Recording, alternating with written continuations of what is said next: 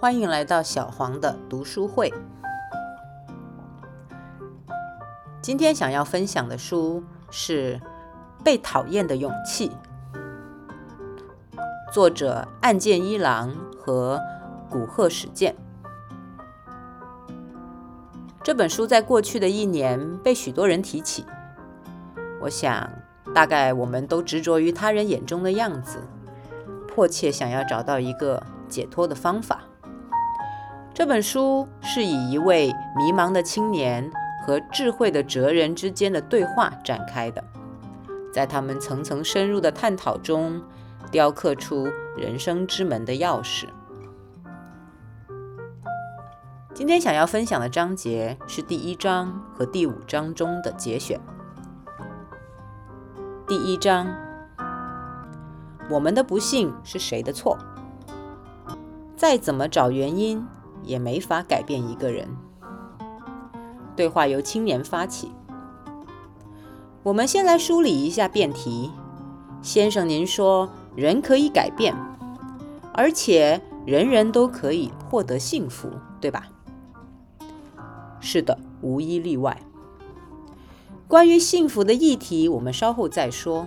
首先，我想要问一问您：改变这一事，人的确都期待改变。我是如此，随便问一个路人，恐怕也会得到相同的答案。但是，为什么人家都期待改变呢？答案只有一个，那就是因为大家都无法改变。假若轻易就可以改变，那么人们就不会特意期待改变了。人即使想要改变，也无法改变。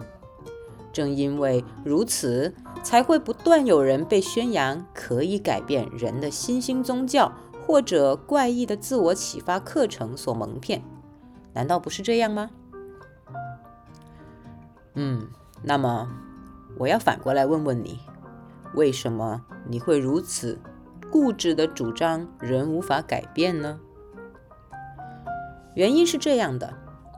我的朋友中有一位多年躲在自己房间中闭门不出的男子，他很希望到外面去，如果可以的话，还想要像正常人一样拥有一份工作。他很想改变目前的自己。作为朋友，我可以担保他是一位非常认真而且对社会有用的人，但是他非常害怕到房间外面去。只要踏出房间一步，马上就会心悸不已，手脚发抖。这应该是一种神经症，即使想要改变，也无法改变。那你认为他无法走出去的原因是什么呢？详细情况我不太清楚，也许是因为与父母关系不和，或者是由于在学校或职场受到欺辱而留下了心灵创伤。亦或是因为太过娇生惯养了吧？总之，我也不方细，我也不方便详细打听他的过去或者家庭状况。总而言之，你的朋友过去有一些心灵创伤或其他的什么原因，结果他无法再到外面去。你是要说明这一点吗？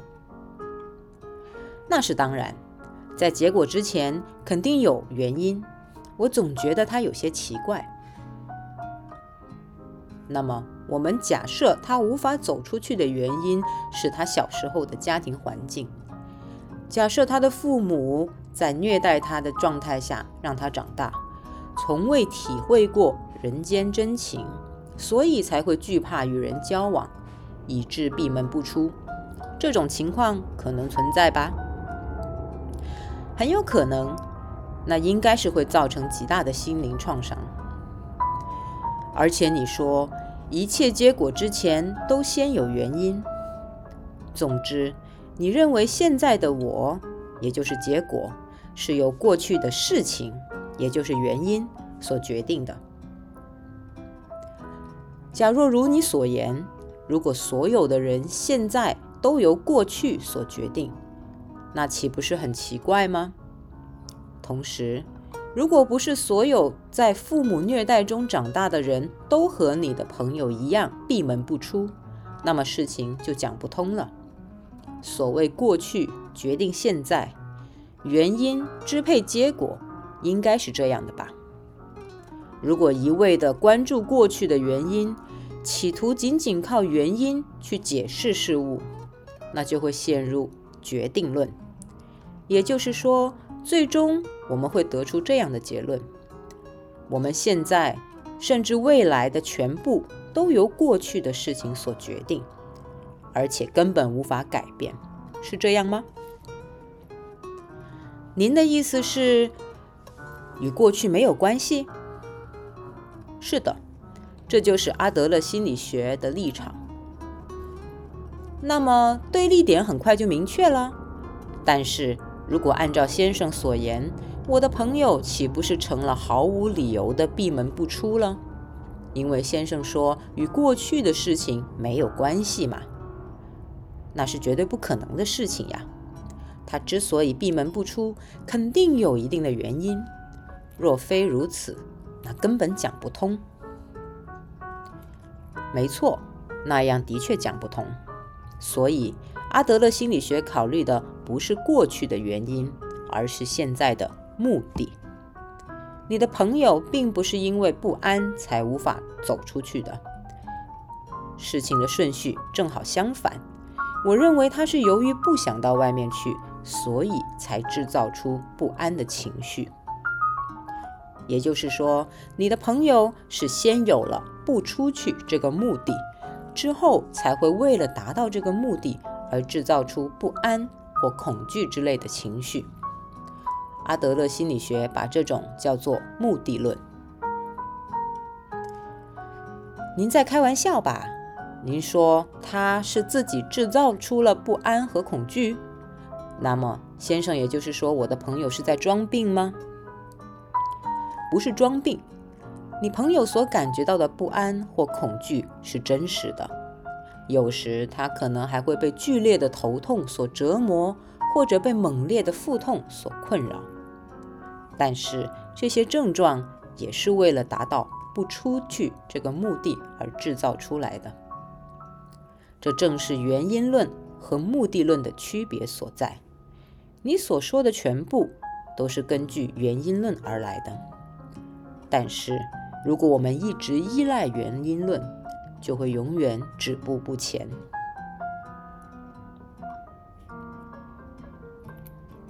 既然您如此坚持，那就请您好好解释一下吧。原因论和目的论的区别究竟在哪儿？假设您因感冒、发高烧而去看医生，如果医生只是引，只是就引起感冒的原因告诉你说。你之所以会感冒，是因为昨天出门的时候穿得太薄。你对这样的话会满意吗？不可能满意啊！感冒原因是穿得太薄也好，是淋了雨也好，这都无所谓。问题是现在正受到高烧的折磨这个事实，关键在于症状。如果是医生的话，就应该好好开药或者打针，以一些专业性的处理来进行治疗。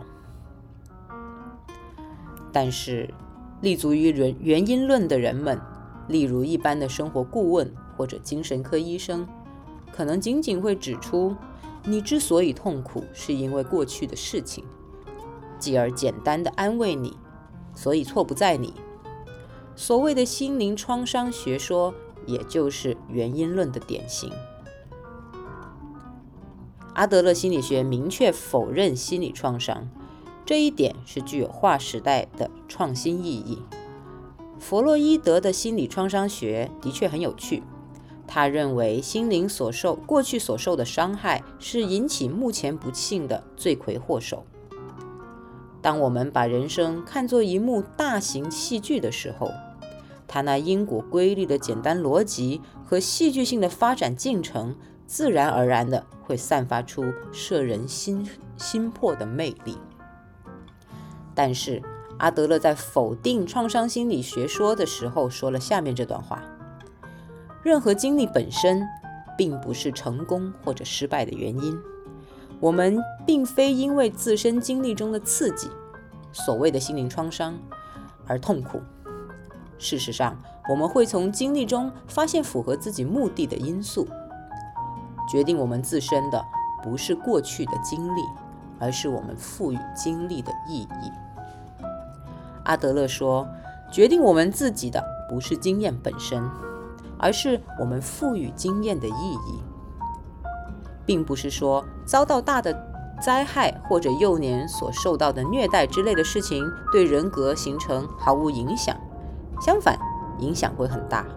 但关键是经历本身不会决定什么，我们给过去的经历赋予了什么样的意义，这直接决定了我们的生活。人生不是由别人赋予的，而是由自己选择的。是自己选择了自己如何生活。那么，先生，您难道认为我的朋友是自己乐意将自己关在房间里吗？难道您认为是他自己主动选择躲在房间里的吗？我敢认真的说，他不是自己主动选择的，而是被迫选择的。他是不得不选择现在的自己。不对。假若你的朋友认为自己是因为受到父母的虐待而无法适应社会，那说明他内心本来就有促使他那样认为的目的。最直接的目的就是不出门，为了不出门才制造出不安或恐惧。问题是为什么不想出去呢？那么，请你站在父母的角度想一想：如果自己的孩子总是闷在房间里，你会怎么想呢？当然会担心啦。如何能让他们回归社会？如何能令其振作精神？自己的教育方式是否有误？我一定会绞尽脑汁地思考诸如此类的问题，并且我也一定会想方设法地帮助他回归社会。问题就在这里：如果闭门不出，一直憋在自己的房间里的话，父母会非常担心。这就可以把父母的关注集于一身，而且还可以得到父母小心翼翼的照顾。另一方面，哪怕踏出家门一步，都会沦为无人关注的大多数，都会成为茫茫人海中非常平凡的一员，甚至成为逊色于人的平庸之辈，而且没有人会重视自己。这些都是避居者常有的心态。按照先生您的意思，我的朋友岂不是为了目的达成而满足现状了？他心有不满，而且他也不幸福。但是他的的确确是按照目的而采取的行动。不仅仅是他，我们大家都是在为了某种目的而活着。这就是目的论。第五章：认真的人生，活在当下，不是肯定自我，而是接纳自我。对话由哲人发起。首先，我们先来讨论一下你刚才说到的受自我意识牵绊、不能无拘无束的行动。这个问题，这可能是很多人都有的烦恼。那么，我们再回到原点，去看看你的目的是什么？你想要通过小心翼翼的行动获得什么呢？我想，应该是为了不被嘲笑、不被小瞧，就是这种想法。也就是说，你对本真的自己没有自信吧？所以才尽量避免在人际关系中展露本真的自己。一个人在房间里的时候，你也一定能够放声歌唱，随着音乐起舞，或者是高谈阔论。嗯，可真让您说中了。一个人的时候，我就能够无拘无束。如果是一个人的时候，谁都能够像国王一样无拘无束。总而言之。这也是应该从人际关系角度出发考虑的问题，因为并不是本真的自己不存在，而是无法在人前展露出来。这是共同体的感觉。具体来说，就是你要把自对自己的执着转换成对他人的关心。Self-interest to social interest，建立起共同体的感觉。这需要从以下三点做起：自我接纳、他者信赖，还有他者贡献。首先，先从自我接纳开始说起。在第一章的时候，我曾经介绍了阿德勒重要的不是被给予了什么，而是如何去利用被给予的东西这句话，你还记得吧？当然。我们既不能丢弃，也不能更换我这个容器，但是重要的是如何利用被给予的东西来改变对我的看法，还有利用的方法。这是指更加积极，获得更强的自我肯定感，凡事都朝前看的意思吗？没有必要特别积极的肯定自己，不是自我肯定。而是自我接纳，这两者有明显的差异。自我肯定是明明做不到，但还是暗示自己说“我能行”或者“我很强”，也可以说是一种容易导致优越情节的想法。这是在对自己撒谎的生活方式。而另一方面，自我接纳是指，假如做不到。就诚实的接受这个做不到的自己，然后尽量朝着能够做到的方向去努力，不对自己撒谎。说的更明白一些，就是对得了六十分的自己说：“这次只是运气不好，真正的自己能得一百分。”这就是自我肯定。与此相对，在诚实的接受六十分的自己的基础上。努力思考如何才能接近一百分，这就是自我接纳。当然，毫无缺点的人根本没有。这在这在说明优越性追求的时候已经说过了。人都是处于想要进步的状态。反过来说，也就是根本没有满分的人，这一点必须积极的承认。嗯。这话听起来似乎很积极，但又同时有消极的因素，所以我们要使用肯定性的达观这个词。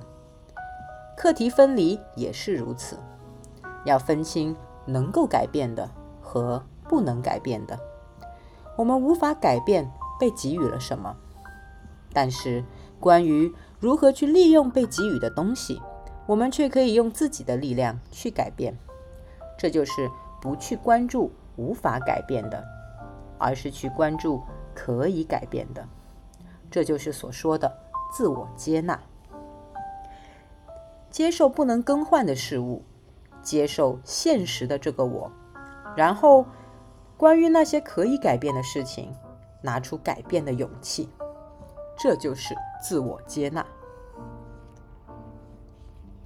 哦，这么一说。以前有一位作家曾经引用过这样的话：“上帝，请赐予我平静，去接受我无法改变的；给予我勇气，去改变我能改变的；赐我智智慧，分辨这两者的区别。”是的，我知道这是广为流传的尼泊尔的祈祷文，是一段非常有名的话。而且在这里也使用了“勇气”这个词，我本以为已经烂熟于心了，但现在才察觉到它的意思。没错，我们并不缺乏能力，只是缺乏勇气，一切都是勇气的问题。人生是一串的刹那。对话由哲人发起。你所说的远大目标，就好比登山时以山顶为目标。但是，假如人生是为了到达山顶的登山，那人生的大部分时光都是在路上。也就是说，真正的人生始于登上山顶的时候，那之前的路程都是临时的我走过临时的人生。可以这么说，我觉得现在的我正是在路上的人。那么，假如你没能到达山顶的话，你的人生会如何呢？有时候会因为事故或者疾病而无法到达山顶。登山活动本身也很有可能以失败告终。那些在路上临时的我，还有临时的人生，人生就此中断。这种情况下，人生又是什么呢？那那是自作自受。我没有能力，没有足以登上山顶的体力，没有好的运气，没有足够的实力，仅此而已。如果是这样，我也做好了接受这种现实的准备。阿德勒心理学的立场与此不同，把人生当做登山的人，其实是把自己的人生看成了一条线，自降生人世那瞬间便已经开始的线，画着大大小小、形形色色的曲线，到达顶点，最终迎来死这个终点。但是，把这种人生理解为故事的想法，与弗洛伊德式的原因论紧密相关，而且会把人生大半时光都当作在路上。请不要把人生理解为一条线，而是要理解成点的连续。如果我们拿放大镜去看粉笔画的实线，你会发现原本以为的线，其实是一些连续的小点。看似像线一样的人生，其实也是点的连续。也就是说，人生是连续的刹那，是现在这一刹那的连续。我们只能活在此时此此刻，我们的人生只存在于刹那之中。不了解这一点的人们，总是想要强迫年轻人去过线一样的生人生，在他们看来。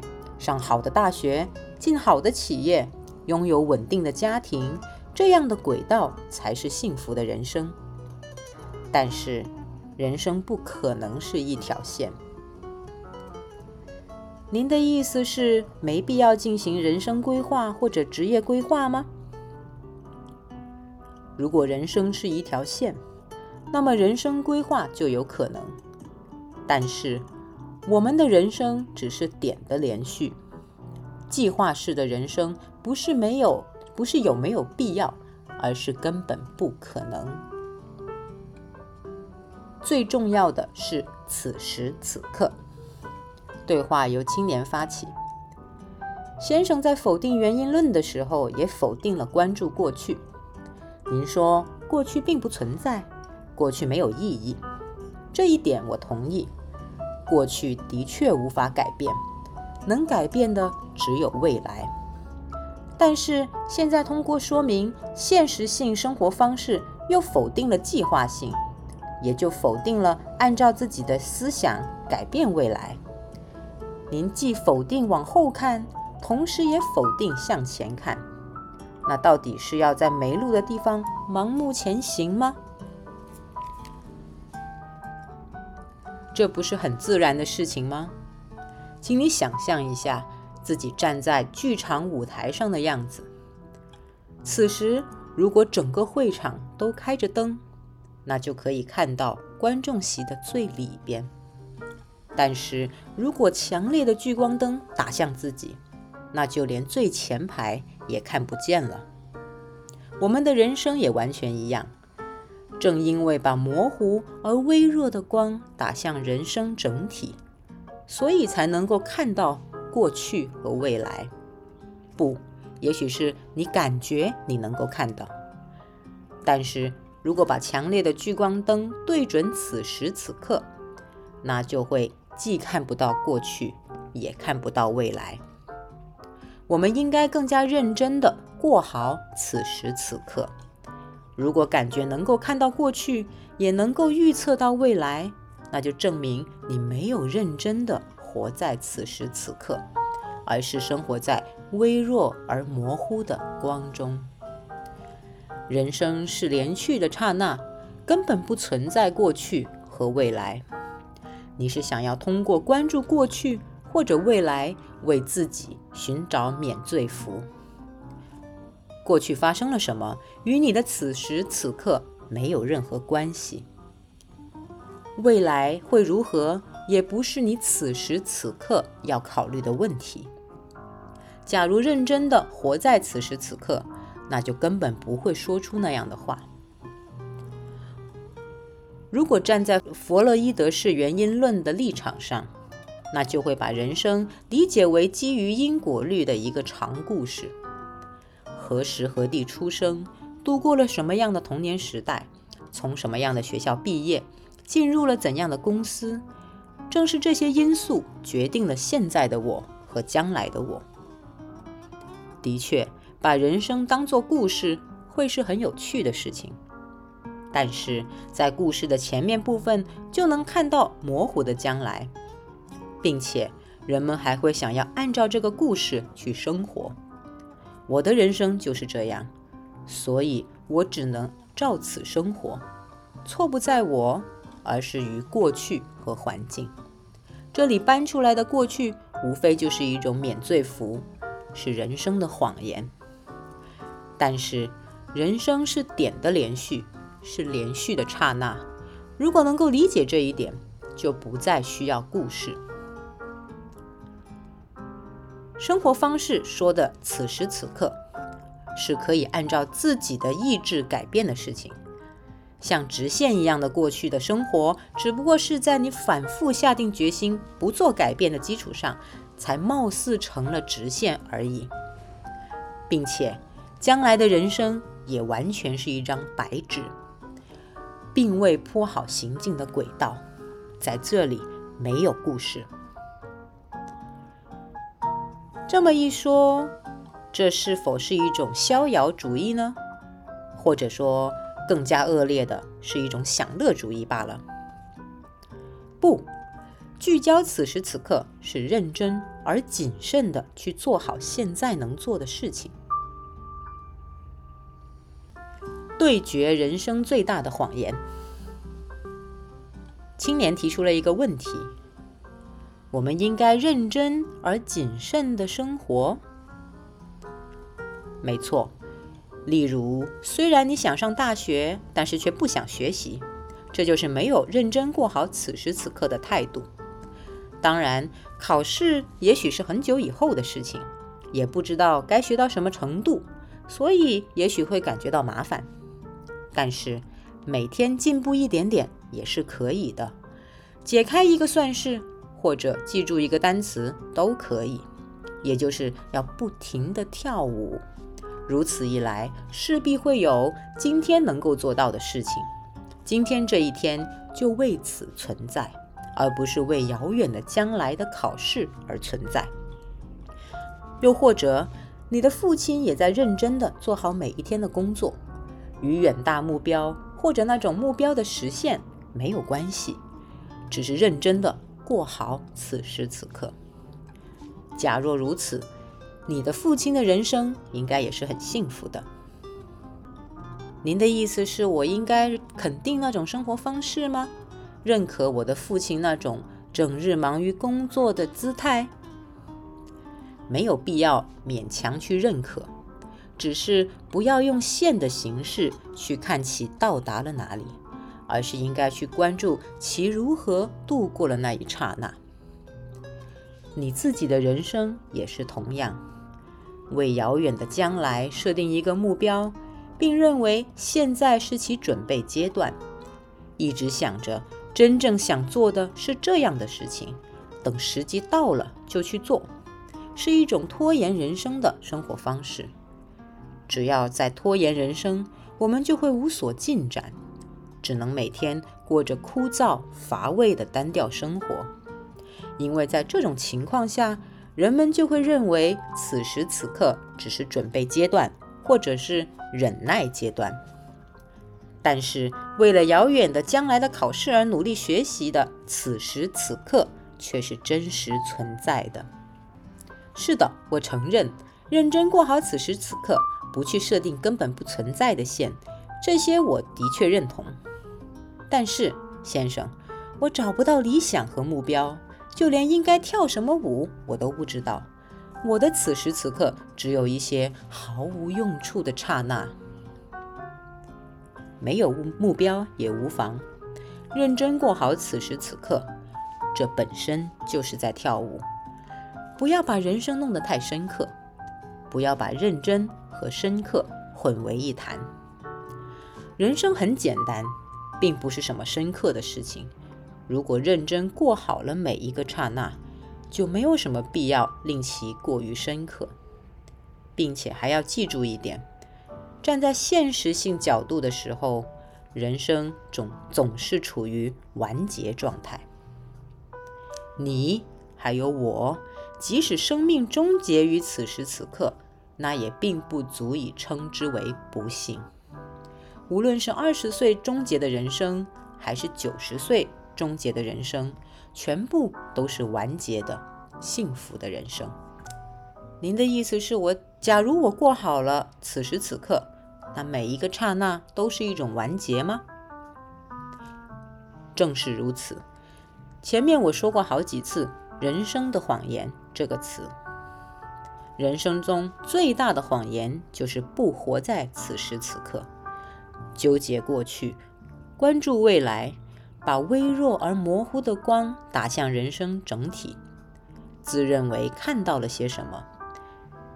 你之前就一直忽略此时此刻，只关注根本不存在的过去和未来。对自己的人生和毫无替代的刹那撒了一个大大的谎言。来吧，甩开人生的谎言，毫不畏惧地把强烈的聚光灯打向此时此刻。因为过去和未来根本不存在，所以我们才要谈论现在。起决定作用的既不是昨天，也不是明天。而是此时此刻，人生的意义由你自己决定。对话由哲人发起，讨论已经到达了水边，是否喝水就要看你的决心了。啊，阿德勒心理学还有先生的哲学，也许的确想要改变我，我也许会放弃不做改变的决决心。选择新的生活方式，但是，请允许我再问最后一个问题：当人生是连续刹那的时候，当人生只存在于此时此刻的时候，人生的意义究竟是什么呢？我是为了什么而出生，经受满是苦难的生命，最后迎来死亡的呢？我不明白这其中的原因。人生的意义是什么？人为了什么而活？当有人提出这个问题的时候，阿德勒的回答是：并不存在普遍性的人生意义。例如战祸或者天灾，我们所居住的世界充满了各种不合理的事情，我们也不可能在被卷入战争而丧命的孩子面前谈论什么人生意义。人生并不存在可以作为常识来讲的意义，但是如果面对这种不合理的悲剧而不采取任何行动的话，那就等于是在肯定已经发生的悲剧。无论发生何种情况，我们都必须采取一些行动，必须对抗康德所说的倾向性。假如遭受了重大天灾，按照原因论的角度回顾过去，以及追问为什么，这又会有多大的意义呢？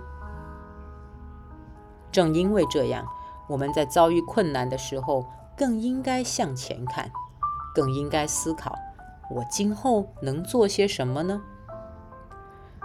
所以，阿德勒在说了并不存在普遍性的人生意义之后，还说：人生的意义是自己赋予自己的。年轻时，我的祖父的脸部曾受到了重创，这实在是不合理、非人道的灾难。当然，也有可能有人会因此选择“世界太残酷”或者“人们都是我的敌人”之类的生活方式。但是，我相信祖父一定选择了“人们都是我的伙伴，世界非常美妙”这样的生活方式。阿德勒所说的“人生的意义是由你自己赋予自己的”，正是这个意思。人生没有普遍性的意义，但是你可以赋予这样的人生以意义，而能够赋予你的人生意义的，只有你自己。那我应该怎样才能给我自己无意义的生活赋予应有的意义呢？你对自己的人生感到迷茫，为什么呢？那是因为你想要选择自由，也就是想要选择不惧招人讨厌、不为他人而活、只为自己而活的道路。是的，我想要选择幸福，选择自由。人想要选择自由的时候，当然就有可能会迷路。所以，作为自由人生的重大指针，阿德勒心理学提出了引导之心。就像旅人需要依靠北极星旅游一样，我们的人生也需要引导之心。这是阿德勒心理学的重要观点。这一巨大理想就是，只要不迷失这个指针就可以。只要朝着这个方向前进，就可以获得幸福。那颗引导之心是什么呢？他者贡献。无论你过着怎样的刹那，即使有人讨厌你，只要没有迷失他者贡献这颗引导之心，那么你就不会迷失，而且做什么都可以，即使被讨厌的。被讨厌自己的人讨厌着，也可以自由的生活。只要自己心中有他者贡献这颗心，就一定有幸福相伴，有朋友相伴。而且我们要像跳舞一样认真过好作为刹那的此时此刻，既不看过去，也不看未来，只需要过好每一个完结的刹那，没有必要与谁竞争。也不需要目的地，只需要跳着，就一定会到达某个地方。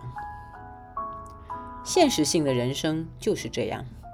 我自己无论如何回顾之前的人生，也无法解释自己为什么会走到此时此刻。如果我改变，世界就会改变。世界不是靠他人的改变，而只能靠我来改变。在了解了阿德勒心理学的我的眼中，世界已经不再是曾经的世界了。这就是类似于常年近视的人初次戴上眼镜时的冲击，原本模糊的世界轮廓一下子变得清晰起来，就连颜色也鲜艳了许多。而且，不是视野的一部分变得清晰，而是能够看到一切世界都变得清晰起来。我相信，如果你能能够有同样的体验，那一定会无比的幸福啊！真是太遗憾了，发自内心的遗憾。如果能早上十年或者五年也好，我希望我可以早一点理解。你认为想要在十年前了解，那正是因为阿德勒思想影响了现在的你。谁也不知道十年前的你会有怎样的感受。再送你一句阿德勒的话：必须有人开始，即使别人不合作，那也与你无关。我的意见就是这样，应该由你开始，不用去考虑别人是否合作。我还不知道自己和自己所看到的世界是否会改变，但是我可以确信地说，此时此刻正散发着耀眼的光芒。那种光强烈到根本看不到明天之类的事情。年轻人，我相信你已经喝到了水。来吧，走在前面的年轻朋友，我们一起前进吧。谈话结束后，青年慢慢系上鞋带，离开了哲人的家。什么时候开始下雪的呢？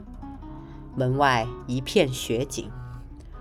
天空中的满月柔和地照着脚下的雪，多么清新的空气，多么夺目的光芒！我踏着新下的雪，迈出了一步。青年深深地吸了一口气，摸了摸短短的胡须，清晰地自语道：“世界很简单，人生也是一样。”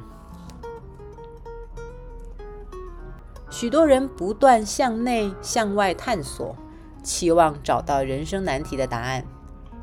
首先要将自己与他人的人生课题分离，在更广阔的天地寻找自己的位置，并且接纳自己的平凡，平静而自由地走下去。今天的分享就到这里了，希望你喜欢这一本书。